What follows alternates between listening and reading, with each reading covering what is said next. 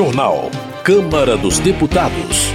Deputados cobram medidas para proteger e apoiar a cadeia produtiva do leite. Projeto de lei prevê auxílio financeiro a municípios para a alfabetização de idosos.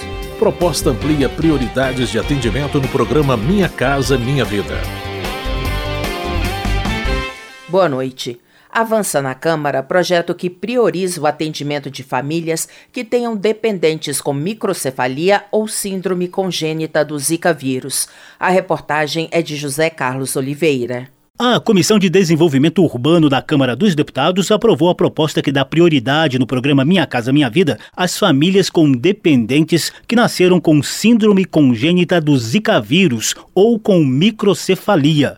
A medida estava prevista em três projetos de lei apresentados pelos ex-deputados Chico D'Angelo, do PDT do Rio de Janeiro, e Edna Henrique, do Republicanos da Paraíba, e pelo deputado Flávio Nogueira, do PT do Piauí. O relator, deputado Kleber Verde, do MDB do Maranhão, apresentou um texto alternativo para conciliar todas as propostas. Temos três projetos com basicamente o mesmo propósito, o qual é bastante meritório, uma vez que visam proteger as famílias que possuam membros que nasceram com a síndrome congênita do Zika vírus, por meio meio da prioridade de atendimento no que se refere ao programa Minha Casa Minha Vida. Apesar de já haver previsão legal para prioridade de atendimento às famílias de que façam parte pessoas com deficiência, entendemos que precisamos salientar aquelas que possuem membros atingidos pela epidemia do Zika vírus. Segundo o Ministério da Saúde, essa síndrome inclui uma série de anomalias congênitas que podem incluir alterações visuais, auditivas e neuropsicomotoras em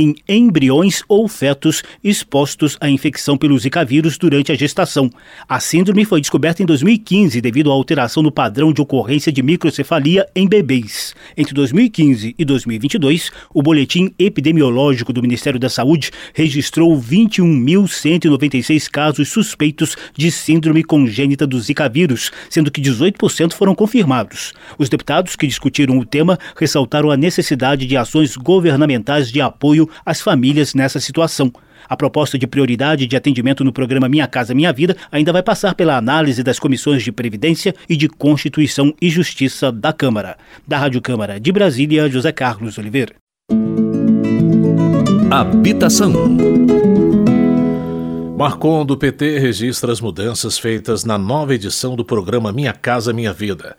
Entre os pontos positivos, o deputado destaca a prioridade para as famílias que perderam suas casas nas enchentes que atingiram o Rio Grande do Sul e a isenção de prestações para beneficiados do Bolsa Família e do benefício de prestação continuada. Porque tu tem que olhar para quem mais precisa, mas outras categorias que são mais remediados, se precisar de casa, também tem financiamento, alguns o financiamento, o recurso a fundo perdido, algumas parcelas com juro barato. E estão olhando o conjunto da sociedade nessa questão da moradia popular. Marcon parabeniza o atual governo por possibilitar a compra de moradias populares, lembrando que a casa própria devolve a dignidade às famílias. A casa resgata a autoestima da família. No meu modo de pensar, esse programa Minha Casa e Minha Vida é um dos melhores programas que o presidente Lula fez em 2023 e vai continuar para que o nosso povo possa ter casa para morar. Justiça. Renilce Nicodemos, do MDB do Pará, defende a aprovação de projeto que altera o Estatuto da Advocacia para incluir entre os direitos do advogado o de ter reconhecida a declaração de autenticidade dos documentos por ele juntados a processos judiciais ou administrativos. Relatora da matéria, Renilce Nicodemos afirma que a medida visa dar maior celeridade aos processos e assim tornar a justiça mais eficiente e acessível a todos, contribuindo também para a melhoria da prestação jurisdicional no Brasil. A proposta, que tramita de forma conclusiva, aguarda a apreciação da Comissão de Constituição e Justiça. A aprovação do projeto é um passo importante para a consolidação de uma justiça mais justa e acessível para todos. A advocacia é essencial para o funcionamento do sistema de justiça e a possibilidade de os advogados declararem a autenticidade dos documentos que juntam aos autos processuais e é uma medida que facilita o acesso à justiça e garante a celeridade e a eficiência dos processos. A Câmara aprovou o projeto de Denise Pessoa, do PT do Rio Grande do Sul, que facilita o recebimento de pensão alimentícia quando o devedor trocar de emprego. O texto visa garantir que a sentença judicial sobre pagamento da pensão seja cumprida sem que caiba à mãe da criança a notificação às empresas. Denise Pessoa explica que o empregador deverá registrar no e-social o valor da pensão descontado do salário.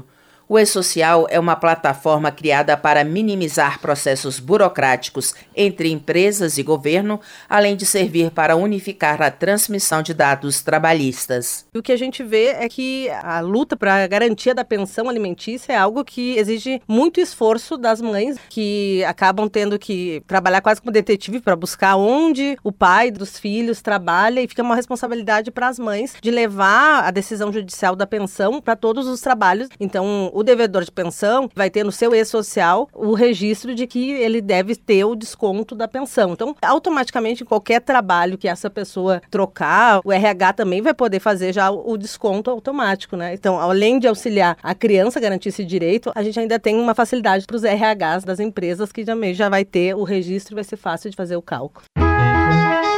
Previdência. Giovana de Sá, do PSDB catarinense, defende a aprovação de um projeto que prevê aposentadoria especial a todos os trabalhadores expostos a agentes químicos, físicos ou biológicos prejudiciais à saúde. Relatora da matéria na Comissão do Trabalho, ela ressalta que o objetivo é regulamentar artigo da Constituição Federal que trata da concessão de benefício diferenciado por periculosidade. Pelo texto, a aposentadoria consistirá em renda mensal equivalente a 100% do salário em atividade, a quem tiver trabalhado sob condições especiais por no mínimo 15 anos, desde que comprove, além do tempo de serviço, a permanente exposição a agentes nocivos, como é o caso de mineiros e ceramistas. Giovânia de Sá afirma que é preciso corrigir possíveis injustiças da reforma da Previdência aposentadoria especial, ela era por tempo de contribuição. Então, o mineiro começava a trabalhar com 21 anos e ele trabalhava 15 anos na mina, no subsolo, e aí ele tinha direito à sua aposentadoria com 100% da média dos últimos salários. E agora, na reforma da Previdência, foi a 60% e ele tem que trabalhar até os 60, 58 anos, só que pela CLT ele não pode estar trabalhando acima dos 55 anos. Então ela se contradiz e a gente quer dar uma reorganizada. Todos esses profissionais expostos a agentes nocivos à sua saúde vão estar contemplados nesse relatório. Luciano Azevedo, do PSD do Rio Grande do Sul, está coletando assinaturas para a apresentação de uma proposta de emenda à Constituição que assegura o direito à aposentadoria especial para os policiais penais. O deputado ressalta a importância de se valorizar os profissionais e reconhecer o papel crucial que desempenham na sociedade. Servidores que trabalham com segurança pública estão permanentemente expostos ao risco, muitas vezes mal equipados, não tão bem remunerados como mereceriam, mas essa visão está mudando, né? O Brasil está enxergando que nós precisamos ter uma segurança pública bem feita e não se faz segurança pública sem servidores públicos qualificados, bem preparados e valorizados. A PEC da Polícia Penal tem um, objetivo só: valorizar e proteger o profissional da Polícia Penal espalhado por todos os estados brasileiros. Luciano Azevedo explica que o objetivo central da PEC é aprimorar e atualizar a legislação referente à proteção dos direitos e garantias dos policiais penais. Segundo o deputado, a proposta já tem uma adesão significativa por parte dos colegas parlamentares. Agricultura. Joseildo Ramos, do PT da Bahia, defende a criação de um sistema único de assistência técnica e extensão rural. Para ele, a medida é fundamental para garantir um salto na produção de alimentos, principalmente da agricultura familiar, a ideia é estabelecer um financiamento estável para o setor, garantindo apoio financeiro para as famílias que vivem no campo. Joseildo Ramos cita dados do IBGE para lembrar que cerca de 70% dos alimentos consumidos no Brasil têm origem na agricultura familiar. Apesar disso, apenas 18% do setor conta com serviços de assistência técnica e extensão rural. Portanto, é essa a energia que nós estamos gastando para, nesse ano, a gente ter condição de dizer ao país que nós temos um sistema tripartite é, nacional e subnacional que pode contribuir para tornar permanente e para todos os agricultores familiares, que é quem alimenta o povo brasileiro para poder ter, de fato, financiamento da sua assistência, que é quem precisa dela. Para proteger a cadeia nacional do leite, Zé Neto, do PT da Bahia, apresentou o projeto que mantém a alíquota zero do PIS-PASEP da COFINS incidente na comercialização de produtos lácteos do mercado interno. O texto também revoga a alíquota zero desses impostos na importação do leite e dos seus derivados. Nós estamos recebendo leite de fora, sem nenhum controle de qualidade também, diga-se passagem, e importado num preço absurdo. Como eles lá têm mais produtividade que a gente, tanto no Mercosul como na Europa, e nós estamos vivendo uma dificuldade grande para o nosso produtor. E quando o produtor deixa de produzir, o leite que chega barato hoje, amanhã vai chegar com o dobro do preço. Porque não tem produção interna, quem chega lá bota o preço que quiser. E cada vez que se produz menos no Brasil, já vai precisando mais de lá de fora. Então está tudo errado. E o piso cofins está chegando aqui zerado para quem vem de fora. A gente não pode admitir aqui é que cheguem aqui, a gente dando incentivo para eles entrarem. Zé Neto argumenta que a alíquota atualmente, tanto para o mercado interno quanto para as importações, reduz o estímulo à produção nacional, atingindo diretamente a agricultura familiar e as médias propriedades de produção mista. Ele argumenta que o texto em tramitação protege o emprego e a produção nacional. Já Pompeu de Matos, do PDT Gaúcho, apresentou projeto de decreto legislativo para derrubar a resolução do governo federal que isentou os impostos sobre a importação de leite e derivados do Mercosul. Na avaliação do deputado, a iniciativa abriu uma crise sem precedentes no setor, prejudicando os pequenos e médios produtores e impactando negativamente o mercado nacional. Segundo Pompeu de Matos, nesse cenário, o governo deveria, no mínimo, promover ações mais efetivas de compensação, uma vez que os custos da cadeia leiteira no Brasil ainda são muito elevados. Ele pede que sejam tomadas medidas o quanto antes para minimizar os impactos das importações e os custos da produção nacional. Nós estamos cobrando do governo ações de compensação. E as ações que o governo tem desencadeado são ações muito superficiais. Na essência, o problema continua. E depois que o produtor vender a vaca para o açougue, aí não adianta. Depois que desmontar a cadeia produtiva do leite, aí não adianta chorar o leite derramado. Não adianta a indústria do leite estar rica e o produtor morrer na míngua. Essa é a nossa indignação. Por isso, nós queremos revogar essa portaria, porque não dá mais para importar o leite com tarifa zero e o leite gaúcho, mineiro, enfim, o leite produzido pelo nosso país não tenha condições de competir no mercado. Aí nós estamos matando a galinha dos ovos de ouro na medida que nós matamos o produtor de leite. Ismael, do PSD catarinense, lamenta a crise do setor leiteiro, especialmente pelos altos custos de produção e pela importação de leite de países vizinhos. Segundo o levantamento da Federação de Agricultura e Pecuária de Santa Catarina, cerca de 20 mil produtores do estado deixaram a atividade em 2023. Integrante da Frente Parlamentar dos Produtores de Leite, Ismael espera que o governo Lula contorne a crise em 2024, equilibrando a balança entre importação e produção nacional. Eu não tenho dúvida em dizer que 2023 foi a pior crise pecuária nacional do leite, principalmente por causa da importação do produto, notadamente da Argentina, do Uruguai, causando aí uma concorrência desleal. E para Santa Catarina, né, o nosso estado, essa crise fez com que muitos dos nossos produtores abandonassem a atividade. Então é fundamental que exista essa fiscalização por parte do MAPA, Ministério da Agricultura e Pecuária, para rastrear o leite que não é produzido no Brasil e que obtém vantagens tarifárias. Nós continuaremos atentos em 2024. Desenvolvimento Regional. Antônio Carlos Rodrigues, do PL, celebra a articulação política entre o governo de São Paulo e a bancada do Estado na Câmara, que garantiu recursos de emendas parlamentares para os paulistas. Antônio Carlos Rodrigues explica que, em contrapartida, o governo do Estado se comprometeu a direcionar verbas do orçamento de São Paulo para os deputados aplicarem em suas regiões. Fui responsável pelo acordo inédito de centralizar todas as emendas disponíveis para projetos do governo do estado de São Paulo.